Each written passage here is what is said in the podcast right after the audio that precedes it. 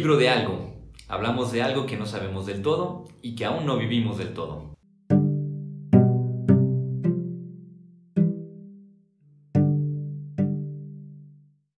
Hola, ¿qué tal? Les damos la bienvenida a nuestro podcast El libro de algo, en el que hablamos de algo que no sabemos del todo y que aún no vivimos del todo.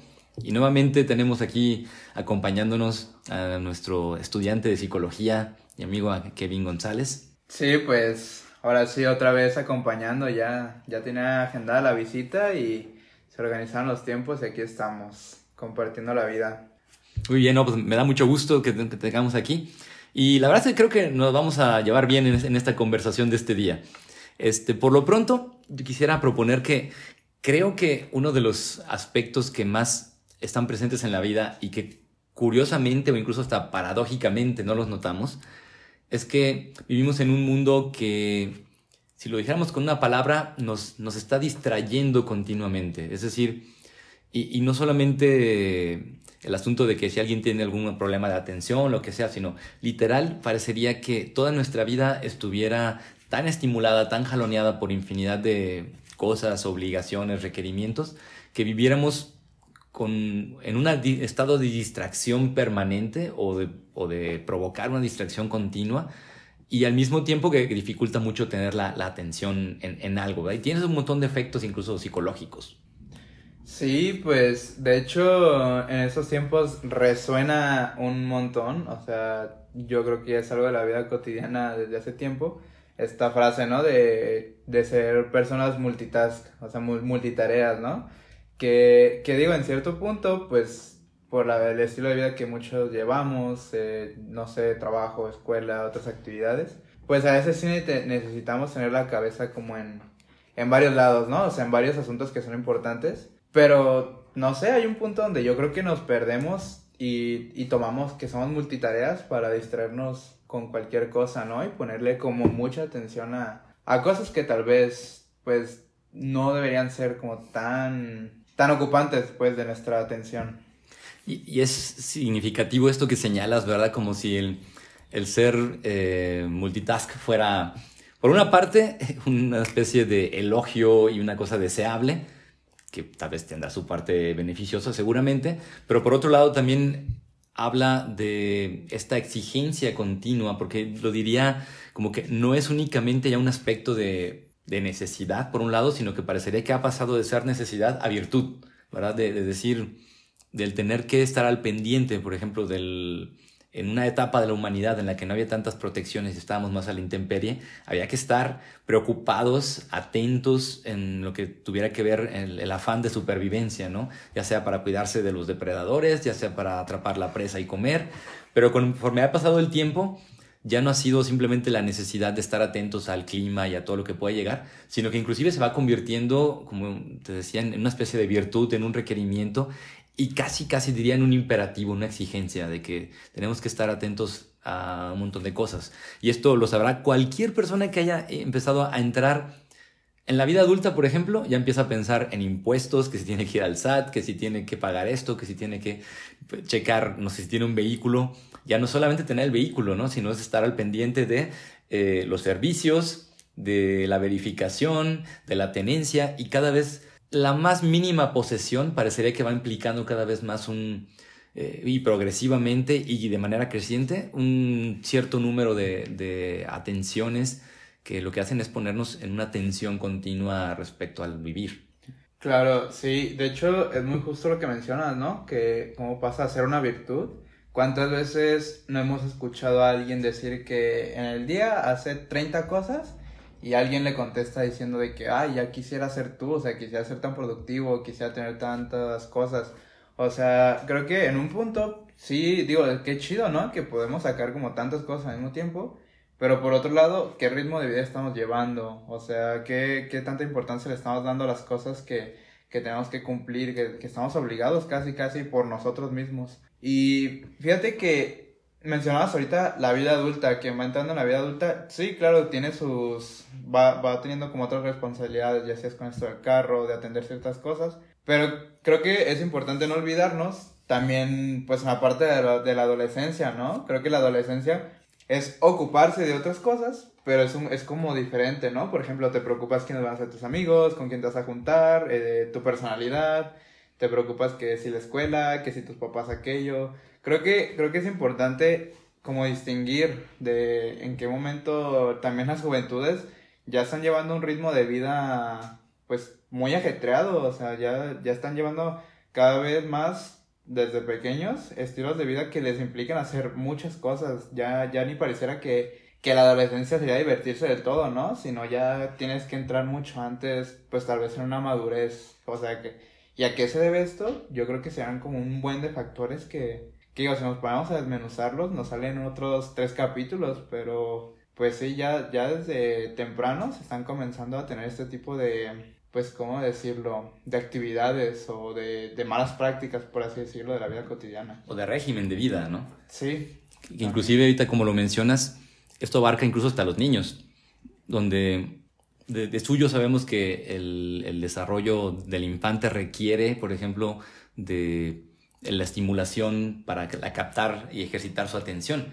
Pero al mismo tiempo, pues bueno, ya tienen el celular, tienen los videojuegos, tienen... Y todo es una continua llamada de atención, en, inclusive porque todo está diseñado, incluso hasta una mercadotecnia, para llamar la atención, es decir, para distraernos de algún modo. Y por otro lado, es, es curioso porque se da una atención donde se exige, por ejemplo, que alguien que va manejando no se distraiga, pero está caminando en, en, en un una avenida, una calle llena de estímulos, ¿verdad? Ya sean carteles, lo que sea, eh, o va con el celular y no solo la llegada continua de, WhatsApp, sino de videos o de las redes sociales. Es decir, estamos dentro de un mundo que casi, casi eh, me, me, viene a la mente, por ejemplo, lo que pasaba con Gulliver, el famoso Los viajes de Gulliver, que era donde llega un país, por ejemplo, donde está con los liriputenses, ¿verdad? Que es, él es un gigante para ellos y cuando despierta está todo amarrado y está lleno de ataduras. Y, son cosas, son seres muy pequeños en comparación con él. Y creo que del mismo modo, este, esta sobreabundancia de, de distractores en el fondo va creando como este imperativo de la distracción. O sea, donde no diría que no tengamos atención, sino que nuestra atención tiene que reducirse tanto al mínimo que tiene que ser capaz de captar en un instante aquello que me están queriendo decir para pasar a la que sigue sin posibilidad de, permanecer, de digerir y de estar. Y, y, en este sentido pues nos, nos, va atando.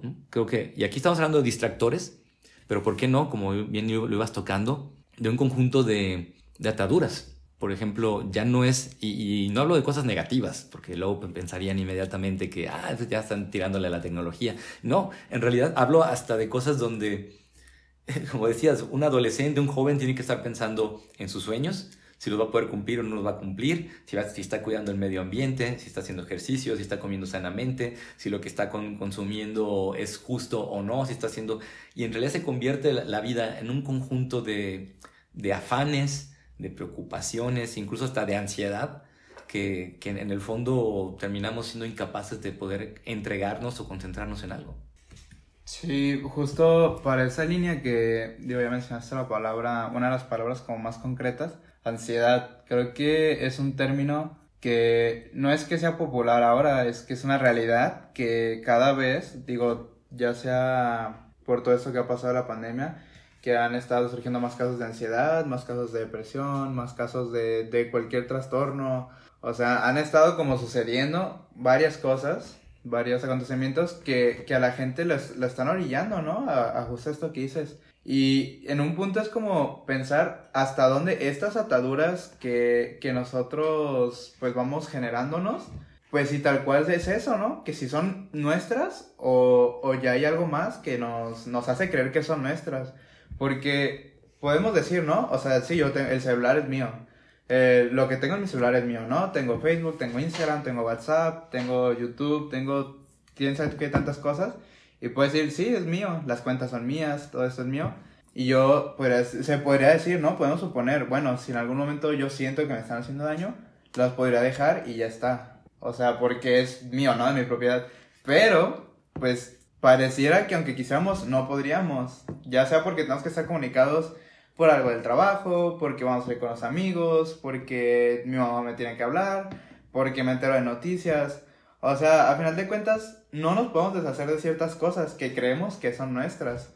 Y digo, por esa misma manera es como no es culpar a la tecnología, porque la tecnología no nos dice, ¿sabes qué? Si instalas Facebook, Facebook vas a perder tu celular. Entonces, pues parece que, que ya no es solo como algo nuestro, sino que además nos hacen creer que es nuestro.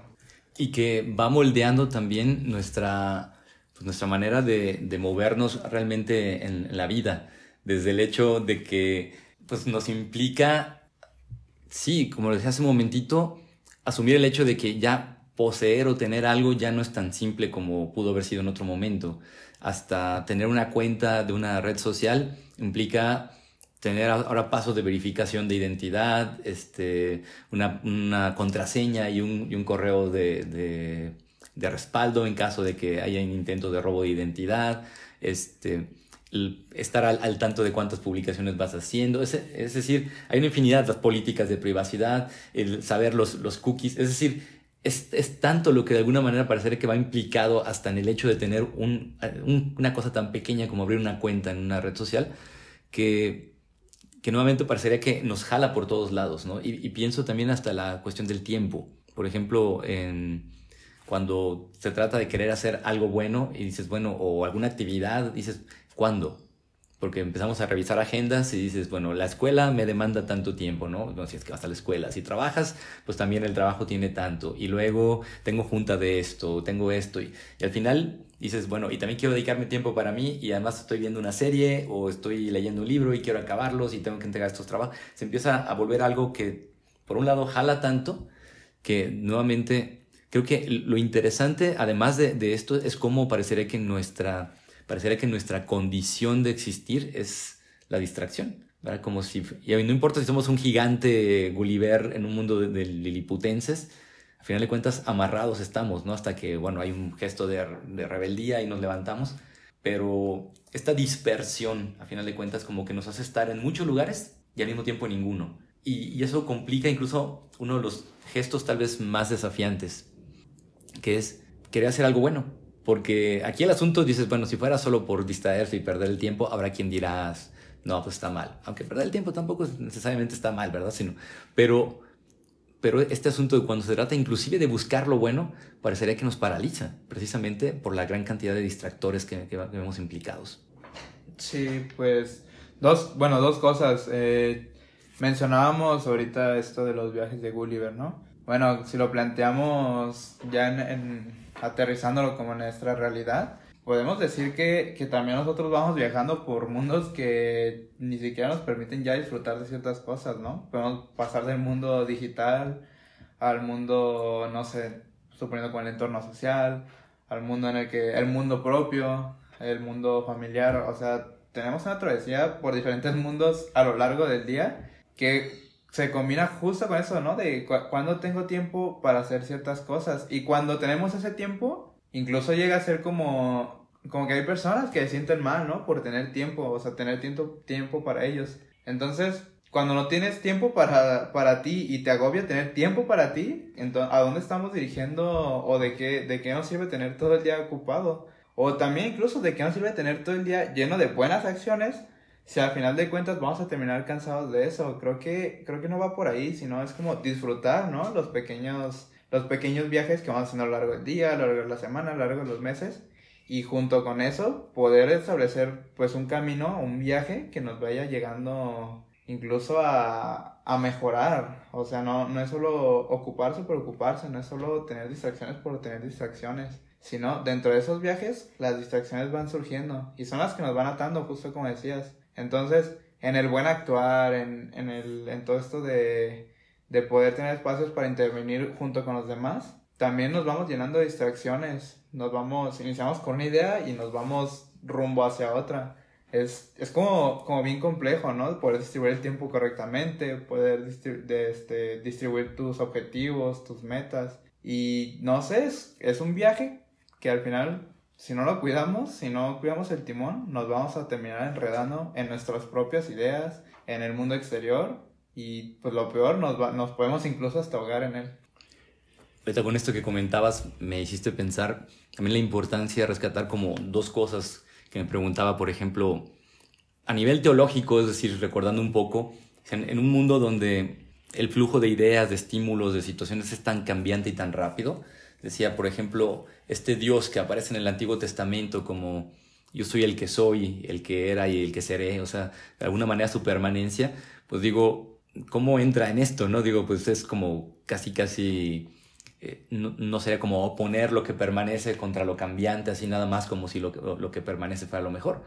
Y me hacía la pregunta de si podríamos hablar inclusive de cómo el, el Evangelio tal vez nos podría proponer un Dios que distrae.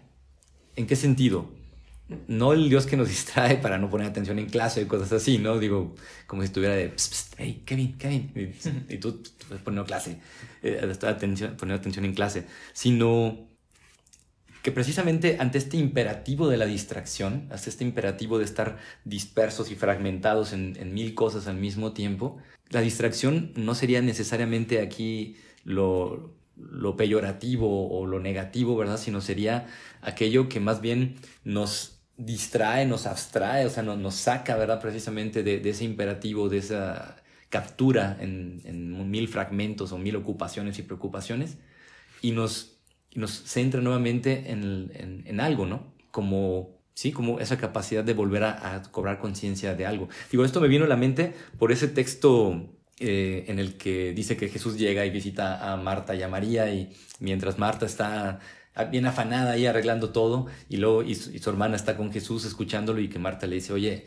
pues no ves que yo estoy aquí en mil cosas y mi hermana no me ayuda, dile que me ayude, ¿no? Y que Jesús le dice, bueno, es que muchas cosas te preocupan, te, te, afanas en muchas cosas, te distraes en muchas cosas y una sola es necesaria, ¿no? Entonces, no sé si en ese sentido podríamos hablar tal vez de un Dios que nos distrae, no en el sentido, obviamente, de todos esos estímulos, sino como aquel que cuando hay una línea tan única o tan fuerte que nos atrapa, nos permite desviarnos para reencontrar un poco de atención. Sí, es un tema, digo, ya poniéndolo en esta, en esta perspectiva, no sé si usar la palabra distracción sería lo correcto, porque, digo, entiendo también tu punto, ¿no? De si estamos en tantas cosas, si hay algo bueno que nos quiere como entrar en razón, por así decirlo, ¿no? De, de lo que estamos haciendo. Digo, si es una distracción, pero hasta qué punto estamos tomando la distracción como, como algo malo solamente, ¿no? Desde ahí tendríamos que tal vez cambiar como la percepción que tenemos del término. Y, y justo con el texto este del Evangelio que mencionas, sí es, es bien interesante cómo incluso nosotros solitos, digo, si nos ponemos en el lugar de Marta, ¿cuántas veces no hemos estado ahí, no? ¿Cuántas veces no nos hemos puesto nosotros como de que es que estoy haciendo un montón de cosas? Y hay personas que, que están así como bien relajadas y yo no entiendo por qué están relajadas. O sea, nosotros mismos pareciera que nos estamos poniendo la soga al cuello, ¿no? O sea, como si nosotros incluso la estuviéramos sosteniendo personalmente. Y es, y es justo todo lo que decíamos, o sea, ¿cuántas veces nos hemos ahogado en nuestras ideas que dejamos lo importante de lado? O dejamos, o le damos menos tiempo a lo importante, también se podría decir. Y que implica una pregunta tan simple pero tan desafiante para un mundo distraído que es preguntarnos, bueno, ¿qué es lo importante? ¿Qué es lo que está en juego aquí? ¿Verdad? ¿Qué es, qué es aquello que no, no habría que perder de vista y que aunque pudiéramos tener una infinidad de respuestas posibles, en realidad, y muchos podrían decir, claro, todas las respuestas son válidas, yo diría, en realidad la validez no la da ni el hecho de que la digamos, ni el hecho de que podamos decirla, sino tendría que dárnosla precisamente el, el experimento, la puesta en juego de, de, lo que estamos haciendo y ver qué es lo que nos va provocando o nos va descubriendo. Porque en el fondo, si no seguiríamos una especie de solipsismo, ¿no? Nuestro propio discurso. Y la idea es, ¿qué nos muestra? Ok, si yo digo que esto es lo importante, esto es lo que no habría que perder de vista, ¿qué pasa cuando me entrego en ello? ¿Qué ocurre conmigo? ¿Qué, cómo lo voy viviendo?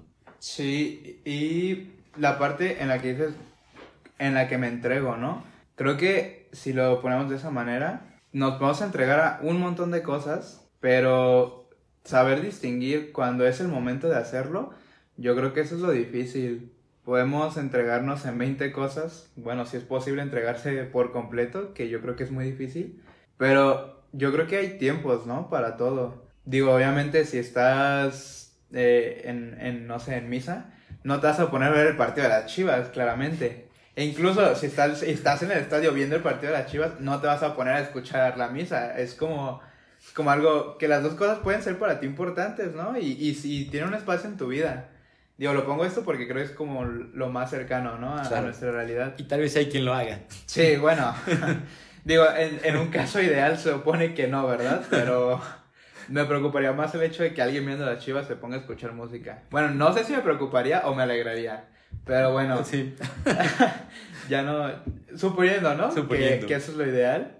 Pues no son. Hay tiempos para todo. Y pareciera que, que algunas veces estamos usando el tiempo que requieren otras cosas para hacer otras cosas que, que no, no tienen nada que ver. Y yo creo que ahí es cuando, cuando podemos decir que es una distracción, tal vez. Pero, pues digo, claro, también remontándolo a esto de la lectura, se- sería identificar en qué momento una distracción nos está ayudando o nos está impidiendo el paso a lo que hacemos.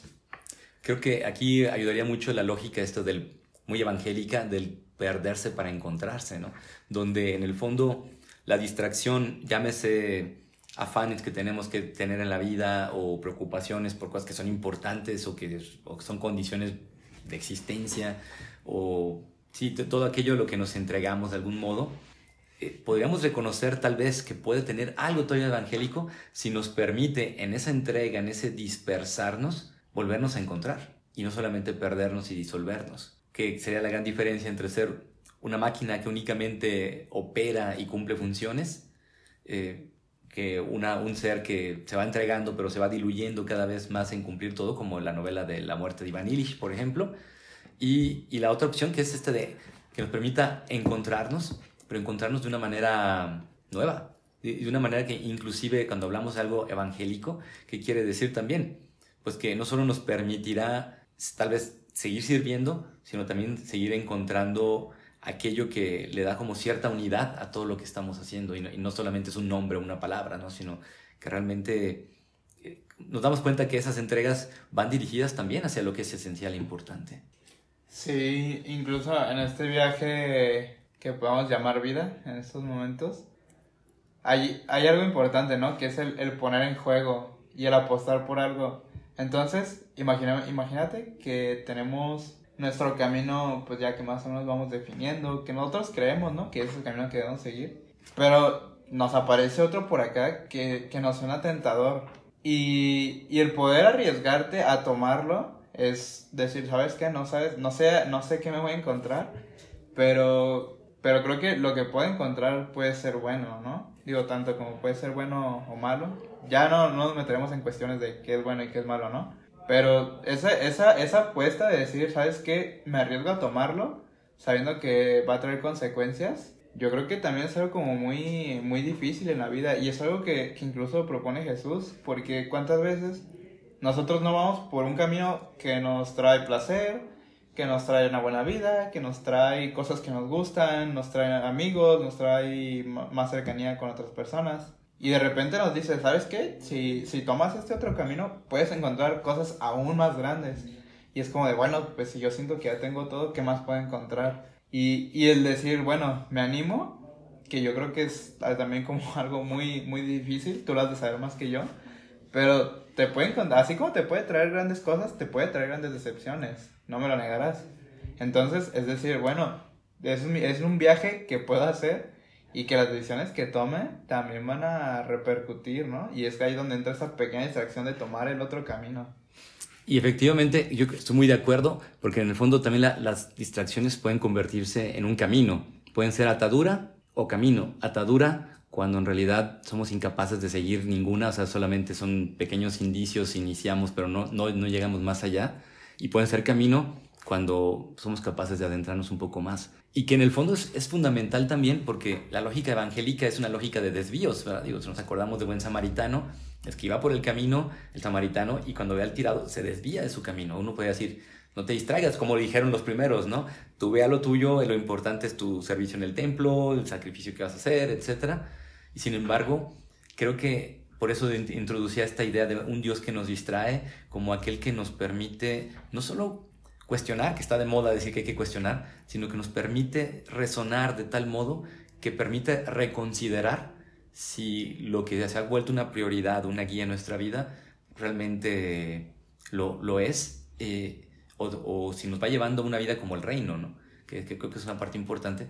Y al mismo tiempo, también es, ahorita que te estaba escuchando, me, me hiciste pensar en cómo también parecería que este mundo, este imperativo del estar distraído, o, sea, el estar en mil cosas, uno dirá, no te pedimos que estés distraído, sino que estés poniendo atención. Pero al ser, tener que estar al tanto de tanto, pues es hasta como el nombre de esta película que acaba de salir, ¿no? De que en todo en todas partes al mismo tiempo, que de alguna manera hasta jugar con esta idea del multiverso parecería que es como seguirnos dispersando y fragmentando cada vez más. En el fondo también es como si fuera un acercamiento a si fuéramos eh, una especie de intento de parecernos al Dios en su versión más clásica, un Dios omnisciente, o sea, uno que lo ve todo, que lo sabe todo y por lo tanto pues están mil cosas. Y, y, así creo que hay muchos aspectos que parecería que como que quisiéramos copiar ese aspecto de Dios y, hacerlo accesible para nosotros. Claro, y ay, qué, qué increíble, eh, lo estaba pensando ahorita, ¿no? Justo estaba también pensando este tema como de, de multiversos y todo esto. Digo, sé que es ficción, sé que son películas, sé que hay muchos libros sobre esto, pero hasta en qué momento estamos tomando la ficción como lo que es, como, como algo que no, no es real, ¿no? Y, y en qué momento lo estamos llegando a normalizar al punto en que nosotros pensamos que tener tantas cosas y estar en tanto y siempre de, estar llenos, pues al final de cuentas es como otro tipo de, de salvación, ¿no? Podría decirse que, que, que mientras más incluso estemos atentos, tú lo decías, mientras más estemos atentos en todo, porque tenemos que estar atentos en todo, más nos estamos perdiendo y menos estamos encontrando pues esta, esta que nos propone Dios, ¿no? O sea, que querer, querer a jugar ser Dios y, y decir, bueno, pues yo puedo estar en todo, yo puedo hacer esto, yo puedo aquello. Llegar a un punto en el que simplemente estás cansado, pues digo, creo que no, no es algo como, como que nos, nos vaya a salvar, ¿no? Al final de cuentas, no es como que vayamos a llegar con, con Dios y decirle, ¿sabes qué? Y le vamos a sacar toda la lista de todo lo que hicimos y nos, ah, sí, tú pásale. Y si alguien llega, yo hice esas dos cosas, no, tú no entras porque no te, no le chingaste todo el tiempo. Es como romantizar, ¿no? El hecho de, de estar tan atado. Sí, y es, creo que en ese sentido, volver a, a esa capacidad de, de entrega concreta que no necesariamente nos pide que hagamos todo, sino que inclusive es la capacidad de perder, que es también muy evangélica, sobre todo si consideramos que incluso creo que tal vez muchas de las tensiones que vivimos hoy en día, desde la juventud hasta lo de la vida adulta, es en este no querer perder. Desde quien dice es que híjole, tengo que hacer esta actividad, eh, tengo esta junta y luego, pero quería ir a, chelear o quería ir a bailar, y además hay una salida con unos amigos, hay una fiesta y es el cine y todo el mismo día, ¿no? O, no querer perder ninguna de las opciones y que en el fondo pues es vivir como atados, o sea, en el fondo porque no nos permite estar realmente en ninguno. Y aunque entiendo que tal vez son las condiciones de la época, y que una opción puede ser la de romper con todo eso y decir, agarro una o dos cosas y no me voy a meter en más, y por otro lado, la exigencia de un mundo que está amenazado por, en su destrucción por el medio ambiente, por política, por lo demás, también nos, nos pide y nos exige un estar también en cierta tensión. Pero creo que eh, sigue siendo una, una pregunta desafiante el decir, bueno, ¿cómo vivir en, en, esto? Yo no lo diría un equilibrio, porque el equilibrio parecería que es como jalar lo suficiente los hilos, sino qué pérdidas asumir, que tal vez es lo más difícil. Sí, creo que hoy es que este tema lo podemos sacar 20 mil y un cosas eh, justo ahorita lo mencionabas, ¿no? El poder asumir, el poder asumir perder. Pareciera que en estos tiempos perder incluso es malo, ¿no? Poder perder algo, ya no le damos el peso a lo que es, ¿no? No nos damos el tiempo de, de poder asumir que estamos perdiendo algo. Creo que, creo que giran uno y mil temas en torno a todo esto, pero esa palabra es clave, ¿no? Asumir y, y sobre todo también discernir, ¿no? Lo que va pasando a lo largo de nuestra vida. Mm, creo que algo muy importante que cabe recalcar es, pues sí, la, la vida no, no, es, no es infinita, los años pasan, claro que sí, pero pareciera que todo lo que podemos hacer, no sé, en un periodo de dos semanas, lo queremos hacer en tres días, como si fuera el único tiempo que tenemos para hacer las cosas. Pareciera que si tus amigos no pueden salir el viernes, ya nunca más los vas a volver a ver. Y, y es por el, por el mismo estilo de vida que llevamos, nos estamos perdiendo de, de poder disfrutar más cosas.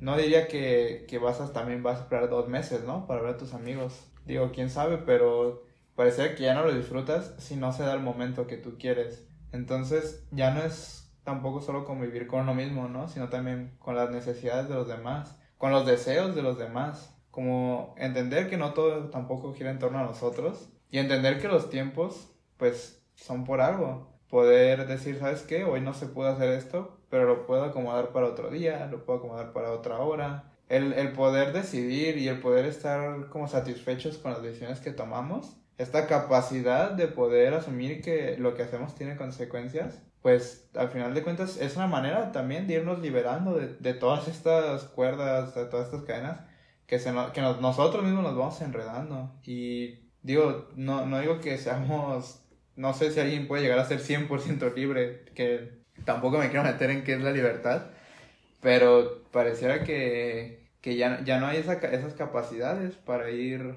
pudiendo discernir, poder aceptar, incluso poder disfrutar el proceso que yo creo que es algo que la fe también nos propone, ¿no?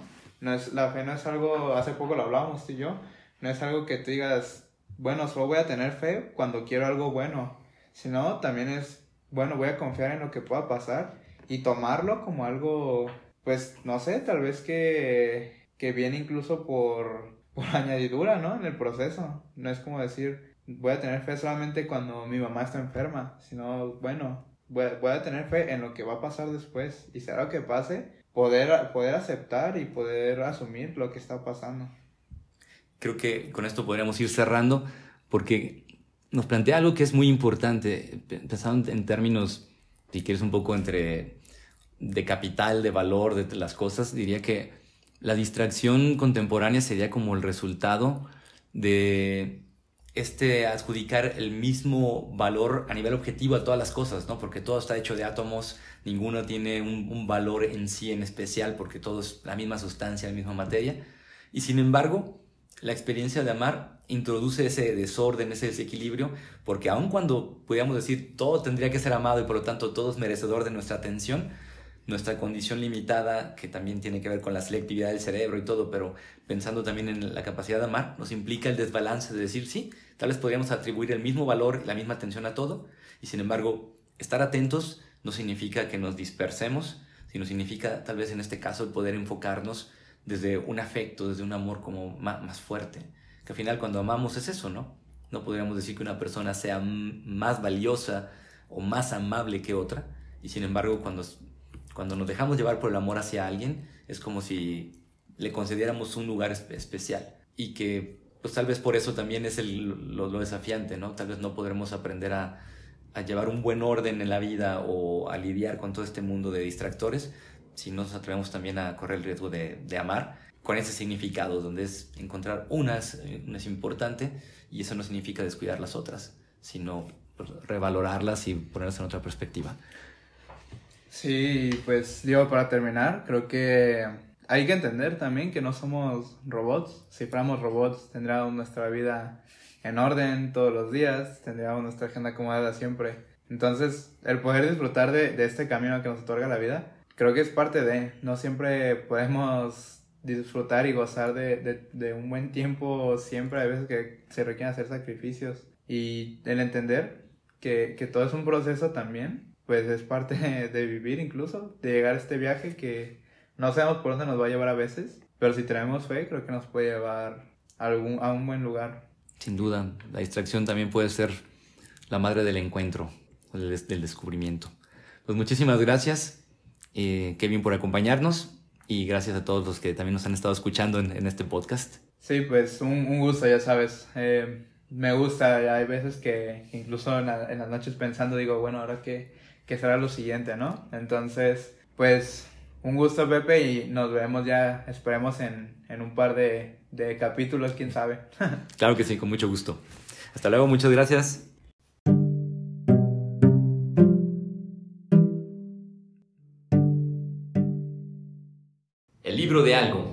Hablamos de algo que no sabemos del todo y que aún no vivimos del todo.